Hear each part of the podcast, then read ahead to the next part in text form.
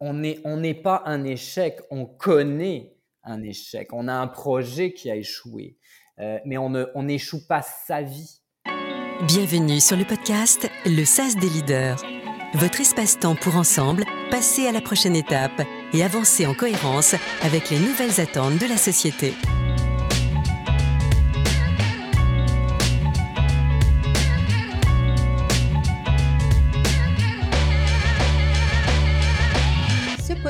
Est présenté avec le soutien de nos partenaires Morgan Phillips Canada, cabinet d'executive search dirigé par Frédéric Vigneault. Nous vivons dans une société qui voue un culte pour la réussite, la performance. Et pourtant, les plus grands entrepreneurs de ce monde sont souvent ceux qui ont fait face à des échecs fulgurants. Alors, quelle place laisse-t-on à l'erreur, au ratage, à l'échec? En quoi ces mots qui font peur à certaines cultures peuvent être revendiquées si positivement par d'autres. Quels sont les bénéfices réels de l'échec? Bonjour à vous, Yvan Neuder, coach professionnel accrédité et fondatrice du cabinet de coaching Le SAS. Je suis ravie de recevoir à mes côtés Arnaud Granata pour traiter de ce sujet existentiel. Arnaud est président du groupe Infopresse et auteur du livre Le pouvoir de l'échec. Il a d'ailleurs, à travers l'écriture de son livre, interviewé de nombreux entrepreneurs, mais aussi des psychologues, des sociologues. Nous échangerons sur la différence culturelle face à l'échec, notamment entre l'Amérique du Nord et l'Europe, que nous avons en commun, mais aussi sur les facteurs clés qui permettent de surmonter un échec et de rebondir. Et enfin, nous reviendrons sur la posture du leader en entreprise en mettant en lumière quelles sont les pratiques afin de faire vivre une culture positive de l'échec pour fidéliser et faire grandir ses collaborateurs. En tous les cas, Arnaud, je voulais te, te remercier d'avoir accepté cette invitation. Donc en fait, Arnaud, on s'est euh, on s'est connu il y a plusieurs années au Canada euh, où tu vis d'ailleurs actuellement. Absolument. Et tout comme moi, en fait, euh, tu, as cette biculturalité franco-canadienne. Alors, on le sait à quel point, quand même, hein, il y a un clivage important entre euh, l'Europe et, on va dire, l'Amérique du Nord sur le concept même de l'échec, où quelque part, l'échec, on va dire, en Amérique du Nord peut être vu comme avoir un ratage, alors qu'effectivement, euh, en Europe, on peut être considéré en tant qu'individu comme un raté. Alors ça, ça, c'est une, en tous les cas, ça, ça fige un peu les choses. Et moi, j'aurais bien aimé qu'on échange là-dessus. Ton point de vue, toi qui as creusé le sujet, selon toi, ce clivage, il tient à quoi? En fait, euh, mais c'est une question qui revient souvent euh, entre la différence euh, européenne et nord-américaine sur l'échec.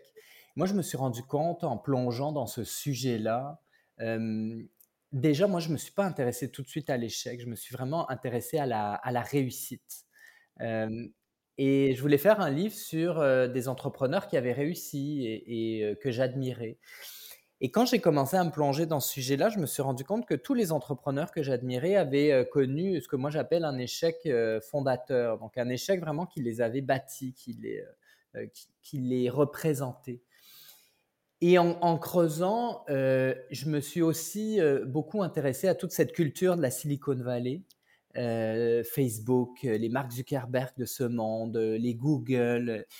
Et je me suis rendu compte que, et Elon Musk évidemment avec Tesla, et je me suis rendu compte que cette, cette culture de l'échec était hyper implantée dans la Silicon Valley. Euh, on, dit souvent en anglais fail fast, donc euh, échouer vite pour pouvoir se reprendre ensuite et, euh, et tenter à nouveau. Et donc cette, cette différence, je pense qu'elle vient de là beaucoup euh, on a aux États-Unis euh, et particulièrement euh, dans la Silicon Valley une culture d'entrepreneuriat qui est basée sur les erreurs, qui est basée sur le fait de d'échouer pour pouvoir réussir. Et en Europe, on a une on a une culture qui est très différente. On a déjà les banques, euh, jusqu'à il y a très peu de temps, euh, les notes de crédit accordées aux, aux, entrepreneurs qui étaient en faillite, les empêcher pendant de nombreuses années de recréer une entreprise et je pense les, empêche encore. Je ne suis pas euh, très familier avec l'ensemble des, réglementations, alors que en Amérique du Nord, c'est très différent. C'est l'inverse d'ailleurs. Hein. c'est ça. On permet de recréer des entreprises beaucoup plus facilement. Donc, cette culture, c'est aussi une culture de marché. Donc, mmh je, je, pense que ça, ça vient de là. Euh, Mais c'est une culture, euh, enfin, tu vois, alors là, pour le coup, c'est pas c'est pas la coach qui va te parler, mais c'est aussi la maman qui s'est retrouvée dans des parcs à Montréal. Et c'est un élément qui m'a, je trouve, qui fait vivre la différence culturelle sur justement cette notion d'erreur, de prendre des risques pour mmh avancer entre l'Europe et euh, et, euh, et l'Amérique du Nord. Dans les parcs à Montréal, la maman française, on la repère partout, hein, parce qu'elle va dire attention, tu vas tomber. Alors que la maman canadienne, elle va regarder son enfant, elle lui dit vas-y, t'es capable, monte. Et ça, je trouve que ça met tellement en exergue la différence culturelle. Je trouve que dans l'exemple de, des mamans est super intéressant. Puis, on le voit aussi dans le milieu de travail, euh, tout le, quand on arrive dans un, dans un univers de travail, en tout cas moi c'est ce que ça m'a fait euh, en, Europe, euh, c'est que la, confiance, elle se, elle se bâtit, il faut démontrer les choses. et, et, mon expérience en Amérique du Nord, c'est plutôt une confiance a, priori qui, qui, peut se dégrader. Mmh. et, ça, je trouve que ça joue aussi vraiment beaucoup sur tout ce que, toute cette notion d'échec et de réussite. bien qu'en même temps, en Amérique du Nord, il y a quand même une culture incroyable de la performance. Donc la notion très, qui est très différente, de, encore une fois, de celle de, la culture de, de, performance en Europe, qui est, qui est présente, mais différemment, je pense. Euh, donc l'éducation, elle est, euh, elle est fondamentale. D'ailleurs, moi, dans le livre, j'ai euh, une des premières personnes que j'ai rencontrées, c'est Rosemary Charret, qui est mmh psychologue au Québec, qui est aussi anciennement présidente de l'Ordre des, des, psychologues du Québec, qui est une formatrice chez InfoPresse, donc qui coach beaucoup aussi des entreprises, des leaders sur les enjeux qui entourent le leadership. et Rosemary, moi, je me suis intéressé avec elle à, la notion d'échec, mais dans, le domaine de la psychologie. Et elle m'a donné un exemple relatif à l'éducation qui, je pense, va t'intéresser. Elle me dit un jour, j'ai une patiente qui est venue me voir et qui, euh, euh, qui est venue me voir parce qu'elle avait vraiment l'impression d'avoir raté sa vie, d'avoir échoué euh, dans, dans, son, dans sa sphère professionnelle. Et et ce que m'a dit Rosemary, elle me dit, écoute, j'avais beaucoup de mal à comprendre qu'est-ce qui faisait que cette, cette femme, euh, euh, dans la trentaine, qui était médecin, euh, spécialiste, donc, donc parmi les plus recherchées, les, les, professions quand même assez prestigieuses, avait développé cette sensation d'échec professionnel. Et en creusant, elle s'est rendue compte que cette, cette jeune femme, à l'école, l'une des personnes qu'elle admirait le plus, c'était un de ses professeurs, et qu'un jour, euh, dans une conversation, euh, ce, professeur-là, sans le dire de cette façon-là, mais lui a fait comprendre que si euh, elle ne devenait pas une médecin généraliste, euh, donc avec cette notion euh, assez ouverte sur, la médecine, euh, c'était, c'était selon lui pas une forme de réussite. Donc elle avait décidé de choisir un chemin qui était un chemin un petit peu différent, bien que ça restait quand même dans la même sphère, mais elle était tellement influencée euh, et le, regard de ce professeur-là était tellement important pour elle qu'elle avait développé une, une, notion, euh, une notion d'échec. Donc la question de la culture, elle est fondamentale dans la perception euh, de l'échec et de la réussite. C'est mmh est-ce que nous, on a le sentiment de s'être accompli, d'avoir réalisé quelque chose, d'avoir réussi selon des critères que mmh. l'on a, que on s'est donnés, mais l'échec et la réussite, on le vit aussi beaucoup dans le regard des autres. Oui, Donc, dans, dans, ceux qui nous ont influencés.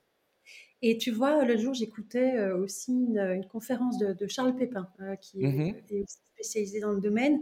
Et ce qui était intéressant, c'est qu'il disait, en fait, en, France, notre existence est bâtie à travers aussi le regard de l'autre. Donc l'échec, la façon dont on va finalement l'appréhender va se faire en fonction de la perception de l'autre.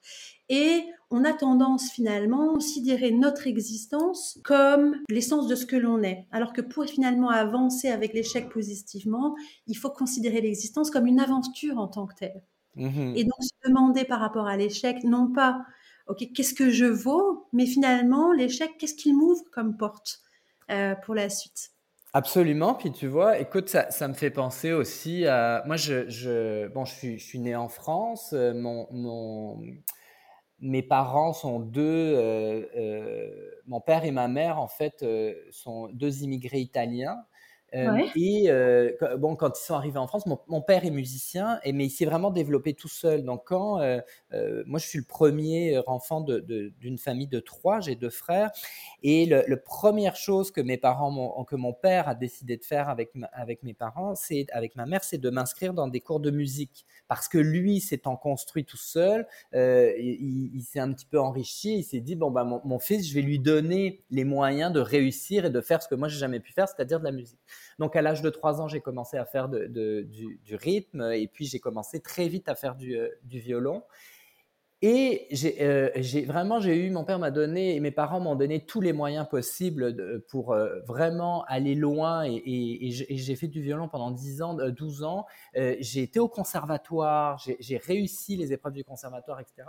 Et je me rappelle, à la fin du cycle, je, je passais un examen super important. Moi, j'ai toujours détesté le violon, d'aussi loin que je m'en souvienne, mais je l'ai toujours fait ben, à 3 ans, 4 ans, 5 euh, ans, on, ne décide pas. Donc, euh, je l'ai fait parce qu'on m'a dit de le faire. Et puis après, j'ai continué de le faire parce que euh, j'imagine ça faisait plaisir à mes parents et particulièrement à mon père. Et, j'ai raté cet examen hyper important du conservatoire et j'ai été mis à la porte du conservatoire. Et je me rappelle très bien qu'au moment où on me l'a dit, moi, c'était une grande délivrance pour moi. Euh, parce que je, savais que j'allais arrêter quelque chose que je n'aimais pas faire. Et en même temps, quand j'ai dû l'annoncer à mes parents, euh, j'ai vu dans le regard de mon père une forme de, déception. Euh, et là, j'ai ressenti, le, j'ai eu une sensation d'échec parce que j'ai vu dans le regard de mon père cette déception-là. Mais d'ailleurs, enfin, ce qui est intéressant, c'est de voir aussi toi l'analyse que tu as portée, parce qu'en fait, c'est ça qui est intéressant, c'est ce sentiment finalement que l'on a vis-à-vis de la défaite euh, et ou de l'échec. Ça nous amène quoi comme euh, comme euh, comme lecture finalement sur nos désirs profonds? Toi, ça a été une porte de sortie, donc une bifurcation, mmh comme ça peut l'être aussi le fait de créer une détermination à aller encore plus loin et avancer. Donc c'est cette analyse-là justement qui est intéressante, c'est l'écouter, l'accueillir et puis en prendre, euh, en prendre conscience. Ça m'amène quand même à, j'aimerais ça que tu nous donnes, euh, quelle est la définition selon toi? C'est quoi l'échec? Bah, L'échec, c'est euh, ne pas réussir à accomplir euh, quelque chose euh, qu'on souhaitait accomplir ou réaliser un, but qu'on s'était fixé. Ça peut être aussi banal que faire des résolutions de début d'année et donc, je sais pas, arrêter de fumer, par exemple et ne pas réussir à tenir cette résolution. On peut développer un sentiment d'échec par rapport à ça. mais après, l'échec peut aussi aller jusqu'à une faillite totale. Euh, et ça, c'est un échec, évidemment, euh, dont il est beaucoup plus difficile de se relever. Mais donc, l'échec, c'est vraiment, euh, c'est vraiment basé par rapport à soi, par rapport à des buts qu'on se fixe. Et mmh on le vit par rapport à des buts qu'on se fixe, mais on le vit aussi, on le disait tout à l'heure, dans le regard des autres. Alors justement, tu vois, toi qui as fait à travers ton livre énormément d'entrevues d'entrepreneurs qui ont échoué, et qui ont réussi à surmonter finalement leur échec et le transformer en levier de, croissance personnelle et ou professionnelle. Qu'est-ce qui est ressorti comme ça en synthèse là, euh, comme euh, justement euh, pratique essentielle pour justement faire des échecs une opportunité de développement? Oui, mais d'ailleurs c'est pour ça que j'ai appelé le livre Le pouvoir de l'échec parce que pour moi, à la fin, je me suis rendu compte que tous les entrepreneurs à qui j'avais parlé, euh, tous les spécialistes à qui j'avais parlé, psychologues, économistes, sociologues, euh, j'arrive à la même conclusion, c'est-à-dire que l'échec peut devenir un pouvoir à partir du moment où euh, le processus est analysé. D'ailleurs, je fais une, petite aparté, mais en, psychologie, ce, qui est, ce qui est ressorti de mon entrevue avec Rosemary Charret, psychologue, c'est que peu importe dans l'échec ou dans la réussite, il faut analyser le processus pour pouvoir mmh. apprendre. Et euh, elle dit souvent ce qu'on ne fait pas euh, quand on échoue, quand on réussit, c'est vraiment analyser ce qui nous a amené à échouer ou réussir selon nous, et donc à ne pas répéter ces erreurs ou à, répéter ce qui a bien fonctionné. Euh, donc chaque entrepreneur à qui j'ai parlé euh, a, fait cet exercice. A, fait cet exercice-là, mais surtout a eu vraiment ce que je disais tout à l'heure, c'est un échec fondateur, un échec qui les a profondément marqués et qui bien souvent est un échec qui est arrivé au début de leur carrière mmh et qui les a forcés à analyser le processus. Euh, premier exemple, c'est euh, une entrepreneur euh, d'un grand groupe hôtelier ici qui s'appelle Christiane Germain, qui a bâti plusieurs hôtels un petit peu partout au Canada, qui seraient comparables en Europe à une chaîne comme Accor, par exemple. Un peu moindre envergure peut-être, mais remettons ça sur le, petit marché du Québec et du Canada et qui, au début, euh, euh, avec son frère, a acheté un premier restaurant. Elle a commencé dans la restauration à Québec et a connu un immense succès.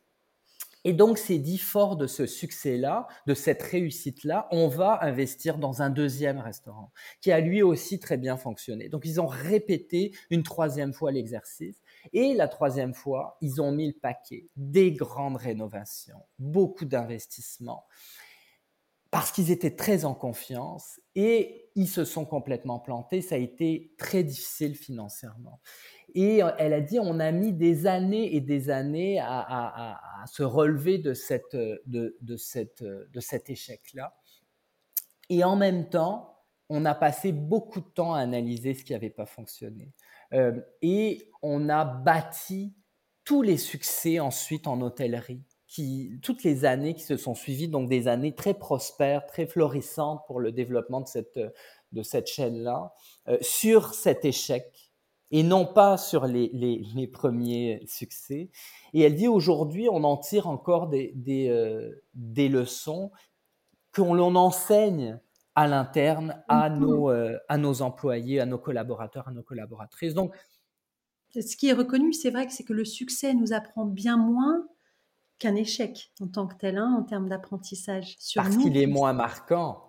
Mais oui, complètement, c'est certain. C'est certain. Ah, en fait, c'est pas qu'il est moins marquant, mais c'est que l'échec va, va, va être. Euh, euh, Il est moins confrontant, je pense. C'est ça, le fait de se prendre un mur peut nous amener effectivement, si on prend ce temps de réflexion, et si et seulement si effectivement on n'est pas dans le déni de l'échec, à bah, mener des réflexions qu'on ne serait pas forcément amené à faire euh, dans notre vie.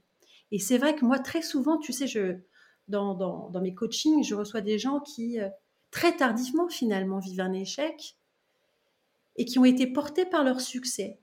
Et mmh quelque part, la force quand même de l'échec, c'est plus on le vit tôt, plus finalement on, on s'offre l'opportunité de, de, se définir en tant qu'individu dans sa singularité, plus on se rapproche de ça.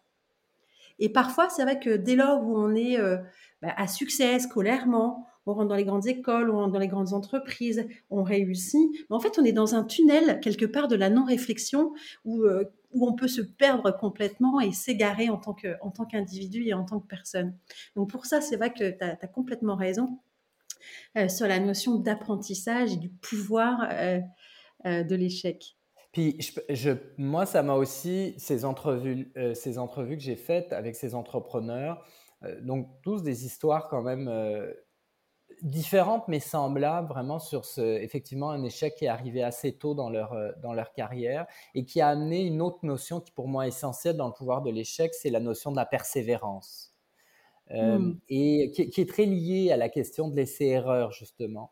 et ces entrepreneurs qui qui, ont connu des échecs se sont à un moment donné mis dans un mode euh, je vais en faire, je vais, euh, je vais voir l'échec comme une étape, comme une épreuve pour, oui, analyser le processus, mais ensuite développer une, notion de, une notion très forte de, persévérance.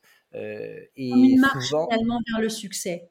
Oui, comme le, le, fameux le, un non n'est jamais un non dans le milieu des affaires. Ça, c'est quelque chose de très nord-américain. Et c'est un petit peu semblable. Bon, on prend l'exemple d'Elon Musk. Elon Musk, c'est super intéressant. Il, lui, l'échec, il le, il le communique, il le, il le met en marché. Euh, mmh son storytelling de l'échec, il, il en a fait une marque. Quand il a un échec, il le dit. Là, quand il y a une, quand il lance quelque chose dans l'espace et que ça fonctionne pas, il en fait un tweet, il en fait des vidéos. il, pour lui, ça devient même une, un, storytelling de son succès. Et, et, et ça, c'est vraiment encore plus développé en Amérique du Nord qu'au Québec et au Canada, c'est vraiment cette notion de euh, avec l'échec vient la persévérance et avec la persévérance vient euh, le succès puisque le succès ne vient qu'en travaillant fort. Il y, a, un petit peu toute cette, euh, tout ce cycle de mhm. pensée là. Donc du coup, si on, si on synthétise là, les grands apprentissages justement de tes interviews sur comment on surmonte l'échec, ça serait quoi les grands piliers? Donc l'analyse, hein, finalement, hein, c'est ce que tu disais, euh, le temps d'analyser l'échec, d'accueillir finalement aussi euh, bah, l'apprentissage tant d'un point de vue personnel que professionnel. Ce que j'entends aussi, c'est la distinction du, excuse-moi, du, du, de l'échec euh, vis-à-vis de soi et vis-à-vis du projet. Et ça, c'est un élément euh, qu'on travaille beaucoup aussi, euh, bah, notamment en coaching et qui est essentiel parce que c'est vrai que parfois les gens, englobent l'échec à leur niveau et le distinguent pas de, ce qu'ils sont en tant qu'individu et de la part aussi de chacun dans ce rôle et dans l'échec en tant que tel. Le troisième point que tu as amené. Il y a la notion de la persévérance. La persévérance. Euh, alors, oui, il y avait d'autres choses. Il y avait, il y avait euh, moi, ce que j'ai appelé ne pas mettre tous les œufs dans le même panier. et ça, tous les entrepreneurs m'en ont parlé. C'est vraiment de multiplier les projets, euh, pour s'il y en a un qui ne fonctionne pas, euh, l'échec et la réussite ne soient pas uniquement basés sur un seul et même, euh, une seule et même action.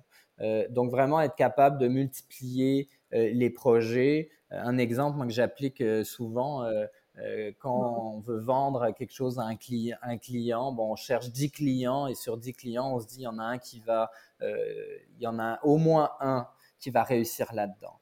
Euh, et j'ai vu tellement de gens autour mettre toutes leurs énergies sur un projet pendant des années, des années, des années, finalement se planter et ne avoir aucun plan B autour.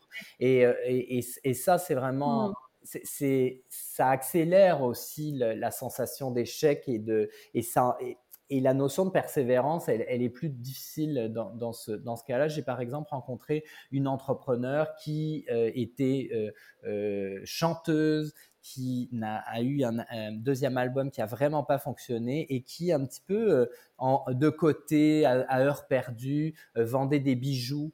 Créait des bijoux et, et, au moment où sa carrière de chanteuse était, était vraiment en déclin, a commencé à, à, à en faire à faire de son plan B son plan A et est devenue une entrepreneur à succès. Aujourd'hui, a refait faillite et revenu. Donc, il y a vraiment euh, cette notion de multiplier les projets ou de toujours avoir un plan B euh, pour ne pas mettre euh, tous ses œufs dans le même panier. Je rajouterai aussi dans les apprentissages, il y a vraiment la question de la perception de l'échec. donc, on, on, revient sur ce qu'on disait tout à l'heure, mais le fameux regard de l'autre. Euh, donc, les...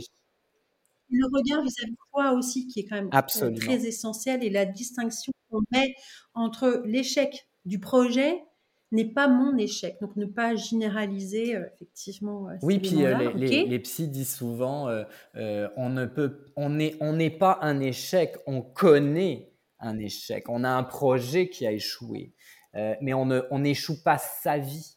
C'est un, ouais, un élément qui est hyper important, effectivement. Échouer un projet, ce n'est pas échouer sa vie. Et tu vois, hier, je, euh, j'échangeais aussi avec euh, un, dirigeant euh, qui me disait, on parlait des, pratiques de leadership, parce que j'ai, fait une formation là-dessus pour LinkedIn, et il me disait, Tu vois, un élément qui a changé ma vie, moi, en tant que leader, ça a été de prendre conscience du cycle de deuil, de savoir qu'on passe par cinq étapes et que ces cinq étapes, quoi qu'il en soit, on va les connaître. Et donc, à nous, en tant qu'individus, finalement, aussi de, franchir ces étapes plus ou moins vite, de se faire accompagner aussi, de prendre aussi, de, de poser notre regard sur chacune de ces étapes, soit effectivement d'un point de vue positif ou d'un point de vue pessimiste. Mais ça aussi, c'est un choix. Et je trouvais ça hyper intéressant, notamment par rapport à la notion d'échec, parce que c'est tellement vrai. C'est tellement vrai. À un moment donné, tu vas être dans le déni, tu vas être dans la colère, tu vas être dans la déprime. Et puis, à un moment donné, tout va remonter, on va être dans l'acceptation et on va reconstruire.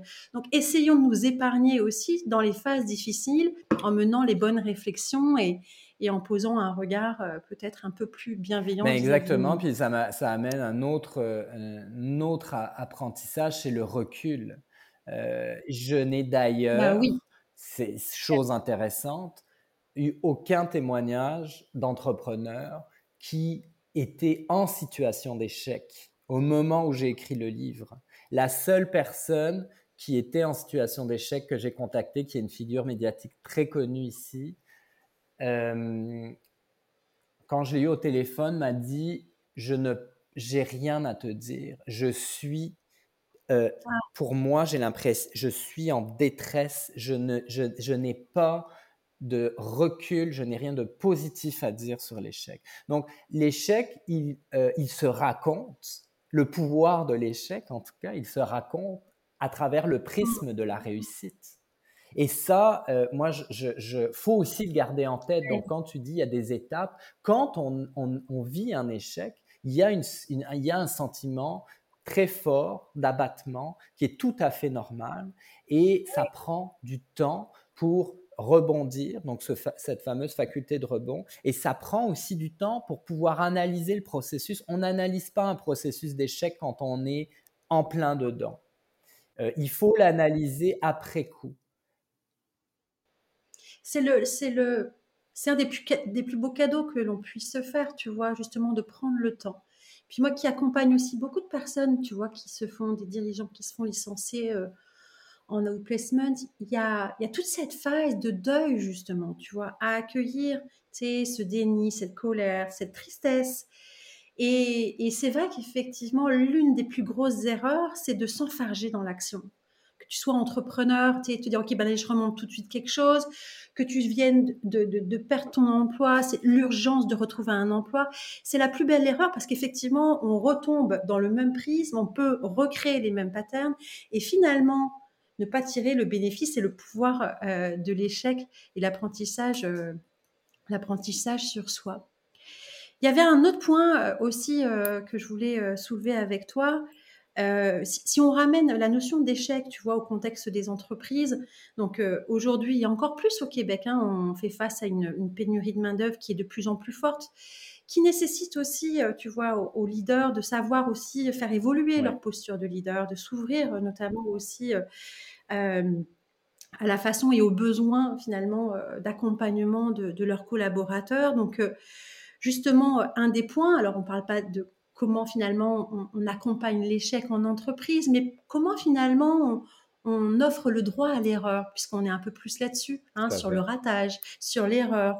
Comment on s'appuie sur ces éléments-là pour faire grandir euh, nos collaborateurs. Alors toi, justement, euh, euh, bah, vous êtes aussi un organisme de formation, InfoPresse, donc j'imagine que vous devez avoir pas mal d'éléments de, sur le sujet. J'aurais bien aimé t'entendre là-dessus, parce qu'au Québec, c'est certain qu'on est quand même plus avancé aussi sur cette thématique euh, oui, nous, dans, nos, dans les clients ou dans les entreprises ou les professionnels qui viennent se former, on a vu dans les dix dernières années, puis ça s'est vraiment accéléré dans les cinq dernières années, euh, des entreprises qui veulent s'inspirer de cette culture de, de, start-up des grandes entreprises, des institutions publiques, des mmh. municipalités, des, des, des, grandes entreprises cotées en bourse qui ont du mal à manœuvrer dans le changement et qui, euh, à un moment donné, regardent ces succès de start-up ou de jeunes entrepreneurs et se disent, moi, j'aimerais être agile.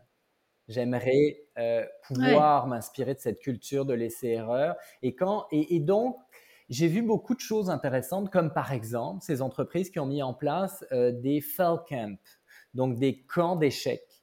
Euh, donc ce sont des séminaires une fois par année où on invite les gestionnaires, les leaders, les employés, et là, on raconte ce qui a été, selon la boîte, les ratés les plus totaux. Et ça, et, ça amène des discussions sur l'échec. Et c'est surtout que ça euh, envoie un signal extrêmement fort aux employés, c'est qu'ils ont la possibilité de se tromper.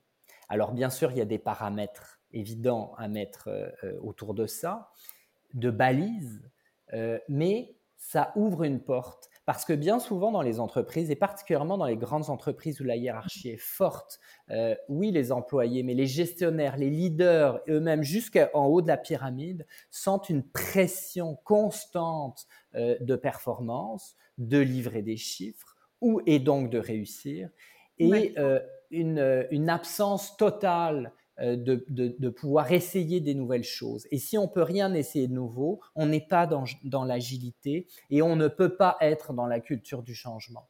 Donc, surtout aujourd'hui avec Covid, on voit il y a les, entreprises n'ont pas eu le choix de, de, fameux mots de se réinventer, d'être dans le changement, de changer le modèle d'affaires, de changer leurs pratiques.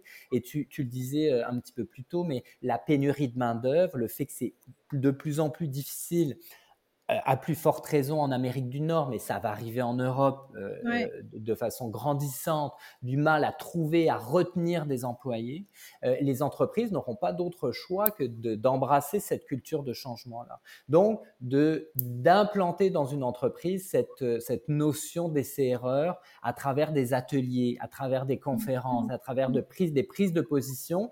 Et ça part du top, ça part d'en haut, ça part de la direction, ça part de la présidence, ça part du, du leader ou des gestionnaires qui vont euh, faire des actions concrètes et montrer au reste de la boîte que c'est possible d'échouer dans une entreprise.